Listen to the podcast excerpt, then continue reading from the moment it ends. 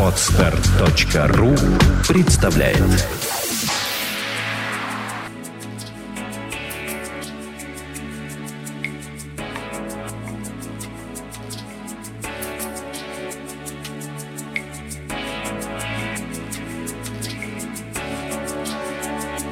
Добрый день, дорогие наши слушатели. С вами работает подкаст «Психология, мифы и реальности». Я его бессменная ведущая Александра Иванова. Здравствуйте. Сегодня у нас рубрика «Блиц». И со мной беседует научный руководитель проекта «Чувство покоя» Владимир Александрович Иванов.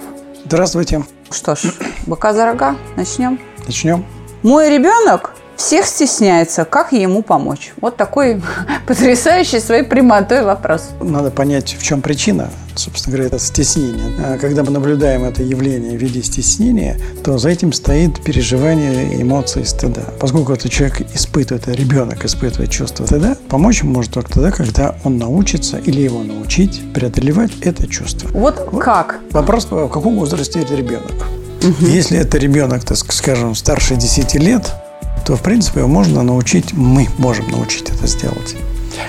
А если моложе, то тут надо учить сначала маму, родителей, для того, чтобы они это понимали и вместе с ним, уже понимая, когда он переживает это, да, размышляли, задавая ему вопросы. Это очень реально, и многие наши слушатели, которые приходят к нам на занятия, именно это мы рекомендуем, и они успешно осваивают этот прием – и помогает своему ребенку справиться с острым чувством стыда. Хочу напомнить, что когда мы работаем с эмоциями, мы не уничтожаем, потому что иногда есть впечатление у людей, что мы уничтожаем эмоции. Ни в коем случае. Эмоция никогда не уходит, она не может быть уйти от человека, потому что эмоция социализирует человека. Мы через эмоцию управляем другим человеком. И поскольку эмоция остается, задача научить останавливать ее быстро, минуту-полторы, что мы и делаем на наших занятиях. Ну, я могу от себя добавить, что и если ваш ребенок всего стесняется, то Фрейд назвал бы это заниженной самооценкой. Ну, классическая ну, да, да, история, которая уже сто лет как бы въелась прочно в умы человеческие, заниженная самооценка. Но это значит, что он себя неадекватно оценивает. Человек, который стесняется, это, как правило, человек, которого мало хвалят. То есть этот ребенок имеет неправильное искаженное представление о себе – и это нужно поправить. И это зависит от тех реплик, которые выдает мать. Какой ты у меня? Вот, э, да, мать сформировала такое у человека ощущение, что он немощный, беспомощный, неловкий. И вот поэтому он в таком состоянии. И что все время подтверждается. Ну, для того, чтобы исправить да. это, надо, чтобы у него прошли вот эти изменения внутри его мышления, в его головы. Кто может это сделать? Либо на занятиях это мы помогаем, проекта, да? да. Либо, Либо это мать, мама, да. да. Ну, раз уж вы поставили так вопрос, то действительно надо обратить внимание, как общается, вы, вернее, родители, общается с своим ребенком, как часто хвалят. Помимо того, чтобы хвалить э, ребенка, нужно еще иногда спрашивать. А сам-то он доволен этим. Вот, это ключевой момент. Это что, что ты чувствуешь? Да, чтобы он малыш? почувствовал удовлетворение собой за ту деятельность, которую он выполняет почувствовал уверенным в себе, сильным, смелым, успешным, ну и так далее, в зависимости от того, что вы в нем пытаетесь развивать. Ну, а, вот Владимир Александрович оказался провидцем по поводу уничтожения эмоций, его реплика оказалась не случайной. Здесь пришел вопрос непосредственно ко мне. Соответственно, мне на него отвечать. Он так и звучит. Вопрос Александре. Прям так и написано.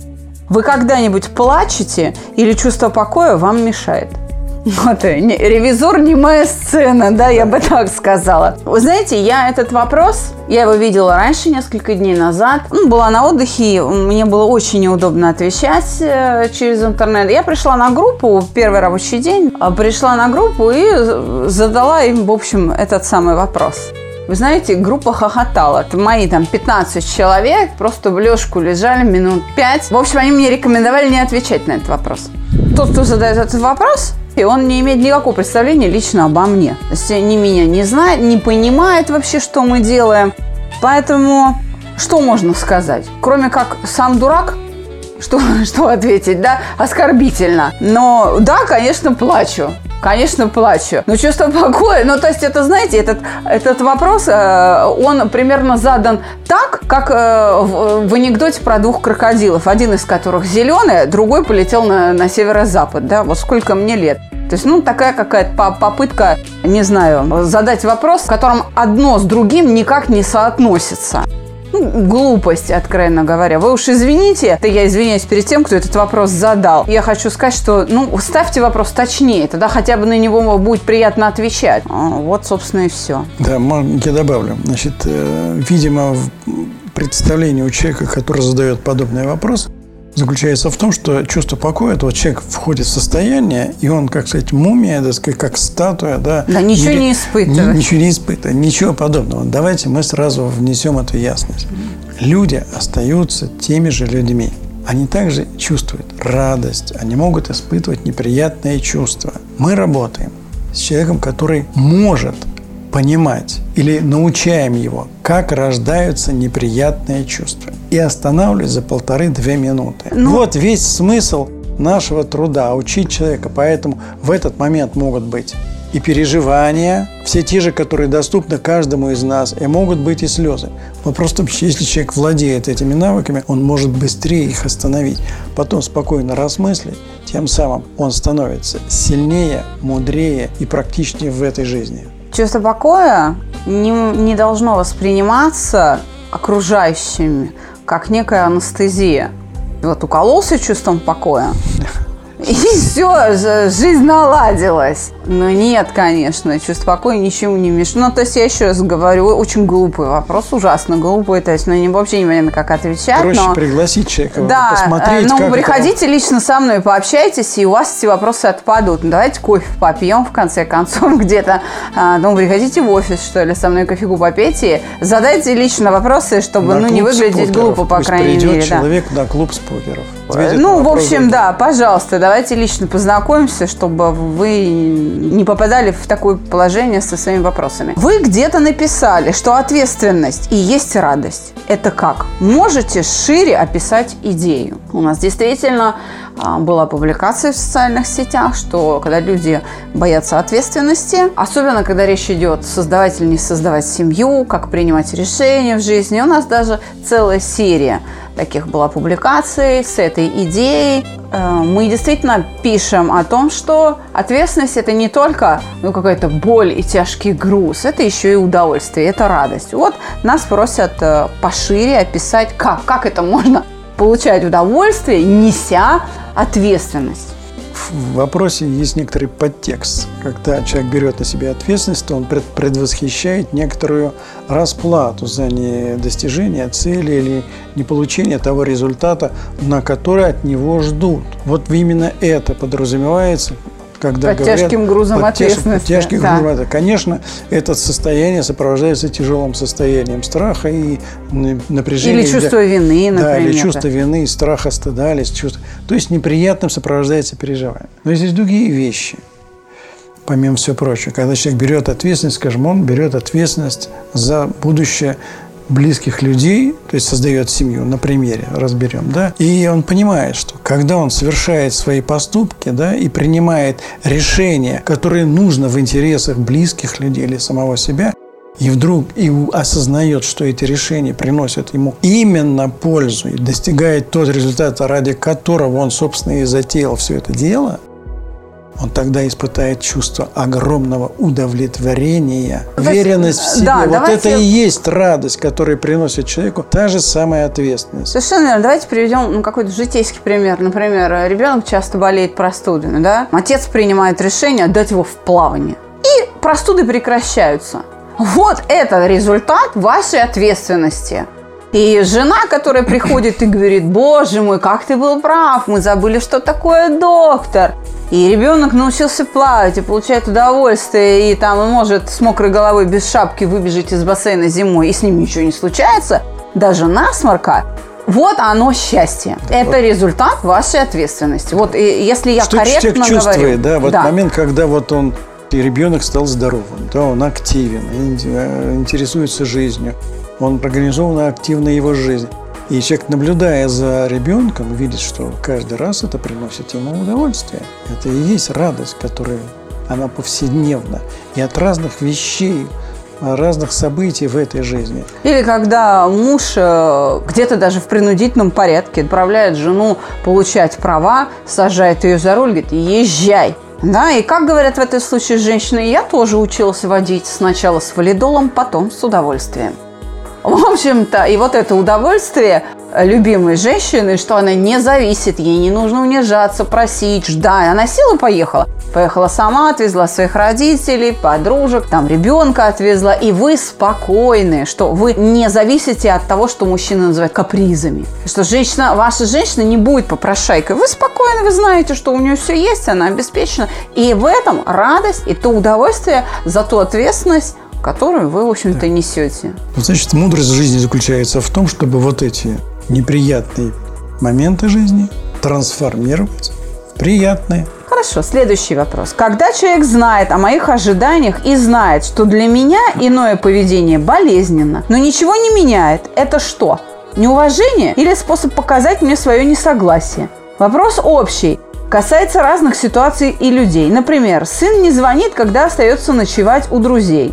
Или родители могут, а дальше вот э, люди не следят за количеством символов. Поэтому э, такого рода вопросы часто задают нам на группах и на персональных уроках. Я думаю, что уже в миллионный раз вы на это отвечаете. Давайте ответим еще раз. Что же это? Когда человек знает, но делает на зло. Да, ну давайте так. Человек, э, как, так же, как э, любой человек, так же и мы, да, мы руководствуемся в жизни своими интересами. У нас цели. И вот эти цели могут не совпадать. Ваши цели не совпадают с целями другого человека. Мы ждем от него одного, он а он совершает другое. Это во-первых.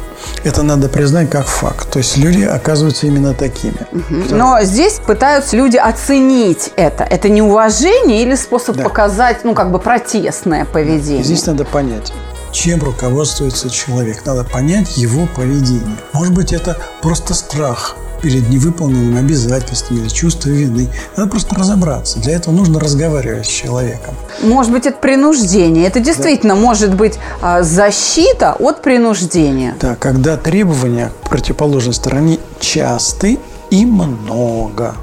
И вот тогда человек может... И не стыкуются с его интересами да, или да. даже противоречат им. Да, и тогда может возникать вот такой вот конфликтная, возникает такая конфликтная ситуация, когда человек вроде бы э, знает, но не делает.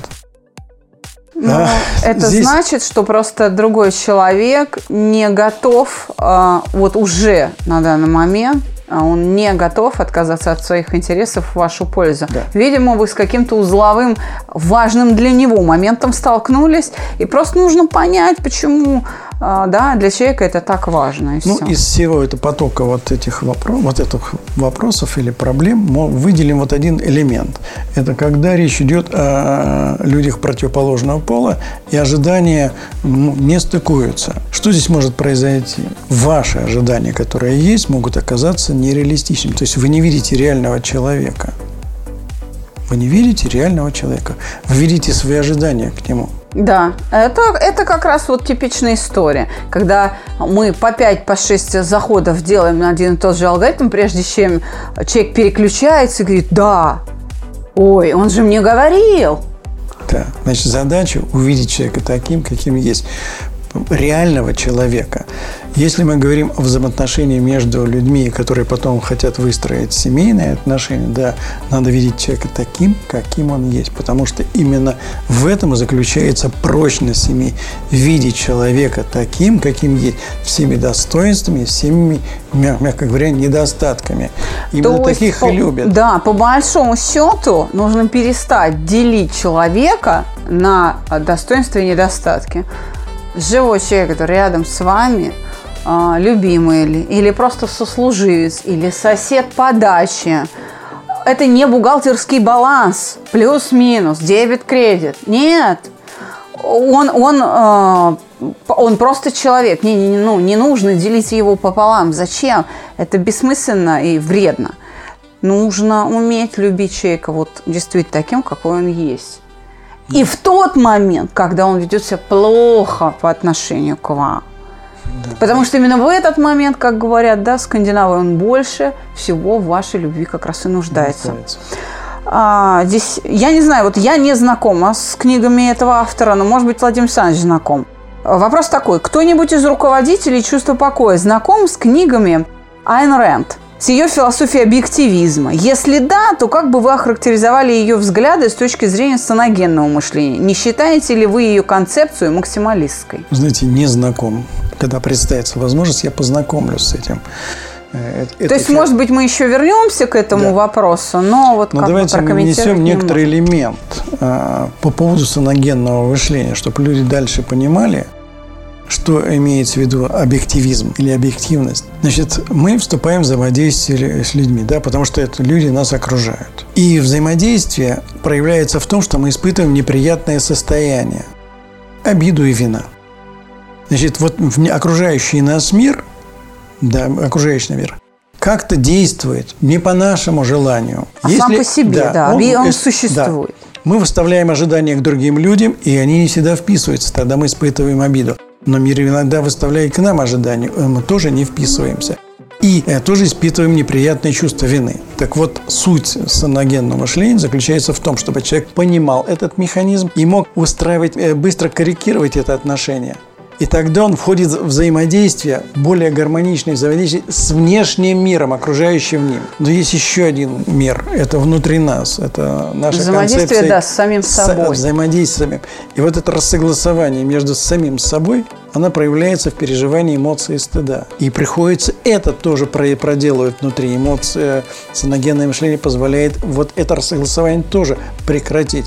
Вот представьте себе, когда э, человек быстро может прекратить рассогласование с внешним миром и с собой каком он состоянии живет. Да, в чувстве покоя, которое многие считают вот анестезией. Вот он как раз да. приходит в этом чувство благополучия, то, что мы называем покой. Да, собственно говоря, многие учения, как раз и в том числе наверняка эта книга тоже, она ведет к тому, что как быть мудрым и удерживать внутри себя вот это равновесие, которое называется по-разному. Да, но чувство покоя, еще раз мы говорим об этом постоянно, скажем еще раз – Чувство покоя – это не анестезия, это не отсутствие чувств, это, наоборот, активная вовлеченность в жизнь, но таким образом, что она вас не травмирует. Вот, собственно, как можно характеризовать. Хорошо.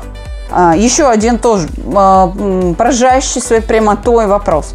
Как разговаривать о семейном бюджете, как распределять, не ущемляя? Ну, такой житейский вопрос. Вообще, мы все время пишем на своих пабликах, что на житейские вопросы мы не отвечаем, что вы в состоянии сами решать эти проблемы, думаете своей головой. Но давайте хоть, э, ну, как-то направим, что ли, мысль да. человека. Как разговаривать о семейном бюджете, как распределять, не ущемляя? Ключевая фраза здесь – не ущемляя. Угу. Значит, за этим стоит следующее. Интересы других людей, которые порождают их чувства. Ну, какие обычные чувства? В данном случае это чувство обиды, вслед за которым тянется гнев. Или страх, например. Да, и да. И вот для того, чтобы спокойно обсуждать бюджет, нужно вообще остановить свои чувства вот эти неприятные переживания прекратить, чтобы можно было в состоянии покоя спокойном состоянии, скажем так, обсуждать бюджет. И тогда люди найдут всегда понимание, всегда найдут баланс этих интересов. Но главный вопрос заключается в том, чтобы научиться управлять своими чувствами, своими переживаниями. Я бы даже сказала своими желаниями, потому что когда речь идет об ущемлении, это говорит о том, что человек, который обсуждает бюджет, понимает, что где-то он ущемляет и блокирует исполнение э, желаний да. до другого Совершенно человека. Верно. Но это сама все задача нереалистична. Если бюджет ограничен, а раз вопрос так стоит, значит он ограничен, то все равно неизбежно придется делать выбор от чьих-то желаний отказываться, а чьи-то удовлетворять. Постоянно. Это, в принципе, сам все задачи нереалистичные. Но можно научиться распределять бюджет таким образом и так строить сам диалог, чтобы другой человек отказывался добровольно, чтобы это было не принудительно и не больно для него, а чтобы он говорил, ну да, я согласен, я потерплю. Чтобы, да, он шел на эти ущемления добровольно, если вы в, в ограниченном как бы, Подобные вопросы находитесь. решали и в прошлом веке, и позапрошлом, и до этого. И будут решать. Да. И выработали простую мудрость по доходам и расход. Да, собственно говоря. Собственно говоря, ну хорошо. Как чувство покоя может помочь от аллергии? Здесь, опять же, нужно отделять чувство покоя как название компании, проекта, и чувство покоя как э, технологический модуль и как состояние. Да. Вот эти три вещи нужно отделять. Что здесь имеется в виду, непонятно. Но проект «Чувство покоя» от аллергии может помочь, э, проведя процедуру итерационного угошения вашей аллергии. Да, реакция, да, организма. Да, собственно, этот рефлекторный ответ мы можем убрать. А чувство покоя как состояние является основой для угошения, и не более того. Само по себе чувство покоя не является лечебной какой-то технологией. Для этого существует итерационное угошение. Так, вашим выпускникам требуется дальнейшая поддержка. С какой частотой? Нет, э, люди, которые к нам приходят, поддержка не требуется. Мы с самого начала ставим перед ними такую задачу, объясняем. Вы учитесь понимать, как рождаются ваши чувства. Мы объясняем это. Саногенное мышление это объясняет. Первая часть. Вторая часть. Учимся, как за полторы-две минуты размыслив события, остановить. На чем это учить, учение идет? На прошлых переживаниях, которые хранятся. Человек вы их, так сказать, вытаскивает этот архив и начинает с ним работать. Для чего? Как только он научился это делать, а в течение занятий это вполне достаточно времени, чтобы научиться... Ну, вот курс наш, да, курс из теми для-. Потом он это должен применять на практике. Потому что в будущем событии, в будущих жизненных ситуациях могут возникать те же самые обиды, вина, стыд, страх и гнев. Все те же самые. Так вот, требуется дальнейшая поддержка. Нет. Вот человек закончил курс, Для этого он просто применяет эти навыки.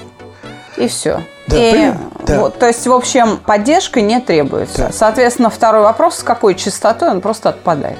Да, он падает. Ну, давайте возьмем на простые вещи повседневной нашей жизни. Мы учились писать. Научили. Научились. Что нам требуется? Что-то поддержка? Писать? Нет. Ну да. Мы учились Даже читать. если вы давно не пишете, вы через некоторое Да. время, если там возьмете ручку, вы все равно Да. восстановите навык быстро. Э, Также чтение, счет, управление автомобилем. Вы приобрели навык. Мы на занятиях приобретаем навык, который надо применять потом к реальной жизни. Вот весь ответ на этот вопрос. Хорошо. Последний вопрос на сегодня. Девушкам лучше носить юбки? Я, я когда приходят такие вопросы на паблик, удивляюсь. Почему этот вопрос задается психологом? Неужели девушка не может сама решить, что ей лучше носить? Ну, всего, это стилистам задавать надо вопрос. Это вообще... Родителям. Ну, я хочу услышать ваше мнение, потом я прокомментирую, прежде чем мы на сегодня попрощаемся. Так все-таки девушкам лучше носить юбки? Ну, как бы сказать, есть некоторые э, признаки э, значит, э, пола, да? Вот некоторые, да. В том числе в одежде, да? В том числе в одежде, правильно, в одежде. Наверное, все-таки это, конечно, красиво, если, так сказать, высказывать свое мнение не как психолог, а просто как человек старший по возрасту. Конечно, это украшает женщину, и, наверное, это все-таки приятно глазу. Да, ну я тоже вот, собственно, хотела сказать, что это лишь вопрос культуры и предпочтений. И не более того. А, Лучше или хуже это зависит от удобства э, и от привычек женщины отдельно взятой. И, э, собственно, это регулируется не психологическим вопросом. Но вот мужчины, конечно, тоже по-разному воспитаны, да, есть мужчины, которые, ну вот, любят женщин в джинсах, там, в драных, понимаете, вот, ну, любят они девчонок, которые носят драные джинсы, это его лично вкус, а есть мужчины, которые принципиально встречаются с женщинами, которые вот только в юбках, а есть мужчины, которым вообще все равно, что на вас надето, потому что он предпочитает вас видеть голой. Или принимает такой, какой есть. Да, или, собственно говоря, он вас любит и одетый, и голый, и в юбках, и в джинсах, и там. Да, совершенно верно. Поэтому а, Ваш я думаю, что... гардероб не, виж- не влияет на его отношение к вам. Да, поэтому здесь этот вопрос даже не философский, не психологический. Вопрос, скорее всего, привычки. Вот и все. Спасибо большое, Владимир Александрович.